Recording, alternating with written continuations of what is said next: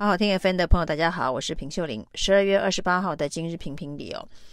目前呢，总统大选的选战真的是已经进入最后的肉搏战的阶段了。那怎么样子看出肉搏战哦？可以看到呢，蓝绿双方的阵营啊，大打司法战哦。那在民进党当然是有执政优势哦，那司法机关却在这个选举的敏感时期哦，做了相当多直攻对方装脚的动作，包括了开始约谈里长，那很多里长带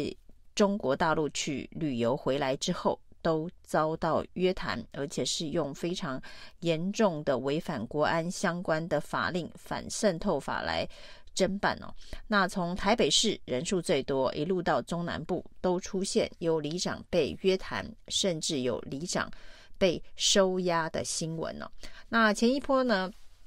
这个蓝营里长被约谈收押的新闻呢，已经造成了人心惶惶哦。那反渗透法、国安紧箍咒，成为这场选长选举当中挥之不去的阴影哦。没想到呢，现在动作更大，还收押了屏东县议会的议长周点论。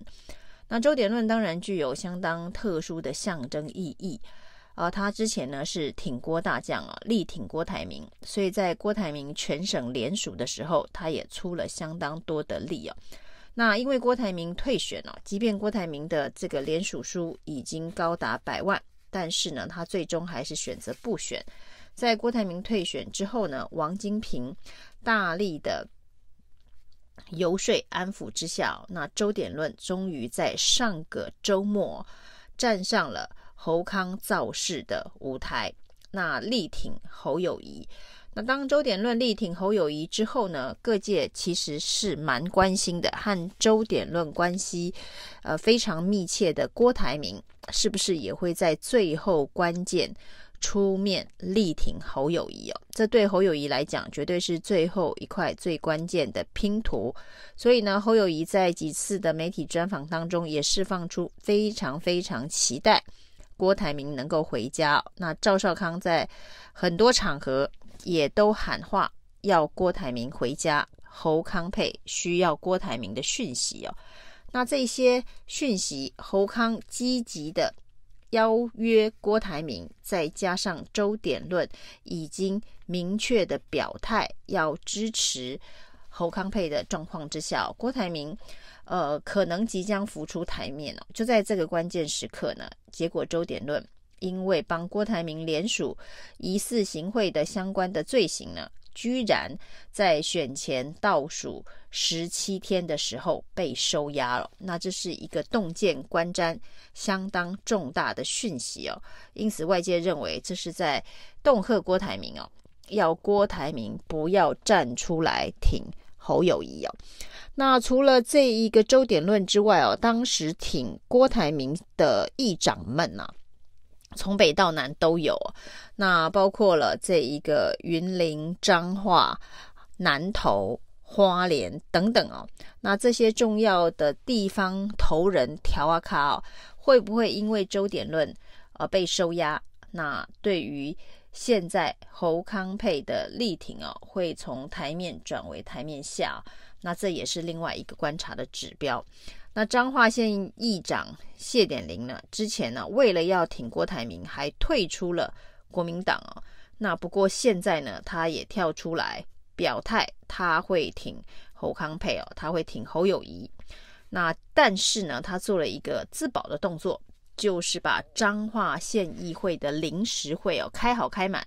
要开到一月十二号。对于地方县市的议会来讲哦。议会开会的期间呢、哦，等于是张了一个明代的保护伞，所以呢，大部分的司法机关呢是不会在这个地方议会民意机构开会的期间进行逮捕跟收押的相关的司法行动了。所以彰化县议会的这个动作，外界认为呢，就是在张起保护伞哦。那也许谢鼎林盘算的是。会不会因为他跳出来挺侯友谊这件事情哦，让他遭到跟周点论一样的命运？因为曾经帮过郭台铭啊，那有这个所谓的把柄在剪掉的手里哦，那伺机而动啊，所以谢点玲在第一时间呢、啊，周典论被收押之后，就让彰化县议会的临时会一路开到一月十二号选前的那一天哦。那如果呢，在这一个选举期间这么大动作的司法侦办，从里长到议长都有哦，那也许这些地方议会的议长们哦，陆陆续续啊，也会张起这个雨天备案呐，那纷纷都打开保护伞，那就会变成台湾的一个奇观呢，就是呢，在选举期间蓝绿之间的政治司法的这个大斗法，那这种斗法。会让外界认为台湾的司法恐怕是被政治介入的太过于严重。那除了这个里长、议长的司法争议之外哦，那看到了民进党呢，因为新北地政局跟公务局所公布的空照图哦，指控赖清德的万里老家是新建的违建呢，而不是当年的公寮。那这一场记者会呢，让民进党大动作的控告新北地政局跟公务局，说呢违反选罢法，散播假讯息，意图使人不当选呢。那国民党当然也不是甘示弱。那对于呢民进党阵营指控这个文化的凯旋院呢，是这个剥皮寮剥削学生、坑杀学生哦。那国民党也不示弱，也告了赖清德。也告了赖进办的发言人群哦，那同样的罪名也是违反选罢法，意图使人不当选，散播假讯息哦。那选战打到最后的这个肉搏战呢，双方祭出的司法的手段，那未来可能在这一个呃司法侦办的过程当中都没办法构成这个罪证，但是呢，这个过程当中哦，互相给对方。施加压力的作用啊，那以及表态自身清白的这个作用哦，那显然都是在争取社会观感，外界对于事情的这个厘清哦，恐怕极难透过这个司法相关的程序，而是呢，对于态度表白的清楚而能够。让他的支持者从而加强信心哦。那选战进入到最后关键时刻，这个各式各样的动作出现，大家也在呃等的是会不会有任何一个阵营哦拿出具有震撼威力、爆炸性的对方的不利的资料，或者是呢一些乌贼、一些奥波、一些最终影响选战变数。以至于在选前无法厘清的争议哦，这都是在台湾的选举史上常常会发生的事情哦。那可以代表的是，可以唯一确定知道的是，这代表呢蓝绿两大阵营的这个目前呢、的这个支持的数据应该是非常非常的接近哦。那最近有两个非常有趣的民调，一个是美丽岛的十二月国政民调，另外一个是这个镜新闻。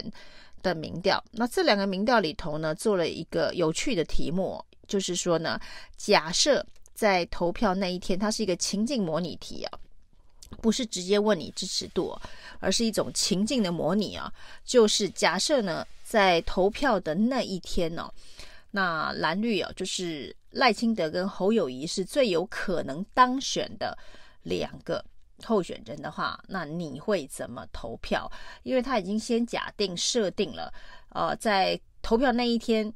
会当选的只有两个人哦，就是排除了这个柯文哲，那去探测选民会不会有弃保，以及呢这一个呃，因为两边已经进入了最终的肉搏阶段。实力相当的状态之下，逼出最后的这个支持表态率哦。没想到这个情境模拟题出现了之后哦，在《美丽岛电子报》的情境模拟题里头呢，这个赖清德跟侯友谊只差了零点五个百分点啊。那在近新闻的民调当中呢，这同样的情境模拟题呢，是只差了零点八个百分点。如果是以零点五个百分点来看的话，大概是七到八万票。那零点八个。这个百分点呢，那应该也是十五万票以内。所以呢，假设用这个情境模拟的方式去模拟最终选民进到投开票所的时候哦，那如果只希望自己投的人那个能胜选的这样子的一个意愿的话，那双方的差距哦，目前其实只在七到十万票之内哦。那在这么短的这个差距，这么少的这个实际投票行为上面所显现出来的差距哦，最终呢，到底谁能够胜出？到现在真的是相当难以判断了。那如果呢，这一个侯友宜跟赖清德的民调能够像前一个阶段一直维持在三到五趴之内的差距的话，在这个基础之下呢，那情境模拟出来的投票会是在零点五到零点八趴之间呢。那不过最近因为凯旋院的事件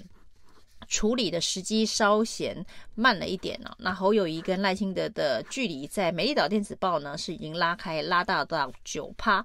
在这个。不过，值得注意的是，在静电视的这个民调当中哦，虽然呢、啊，这一个赖侯之间的差距有六点八趴，是已经超过误差范围内，但是以情境模拟方式进行投票呢，也是只有零点八趴的差距。这代表呢，在投票意愿上面哦，看来是蓝营目前还是比绿营还要高。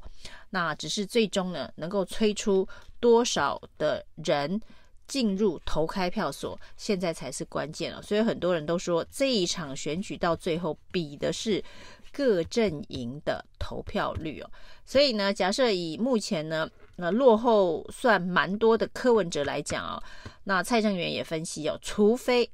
支持柯文哲的年轻人呐，投开票率能够高达百分之八十五，因为这次的投票可能。投票率不会太高，平均有可能在七成左右。假设支持柯文哲的年轻人呢，居然可以高达百分之八十五的投票率哦，那柯文哲才有机会逆转现在老三的局势啊！以上今天的评评理，谢谢收听。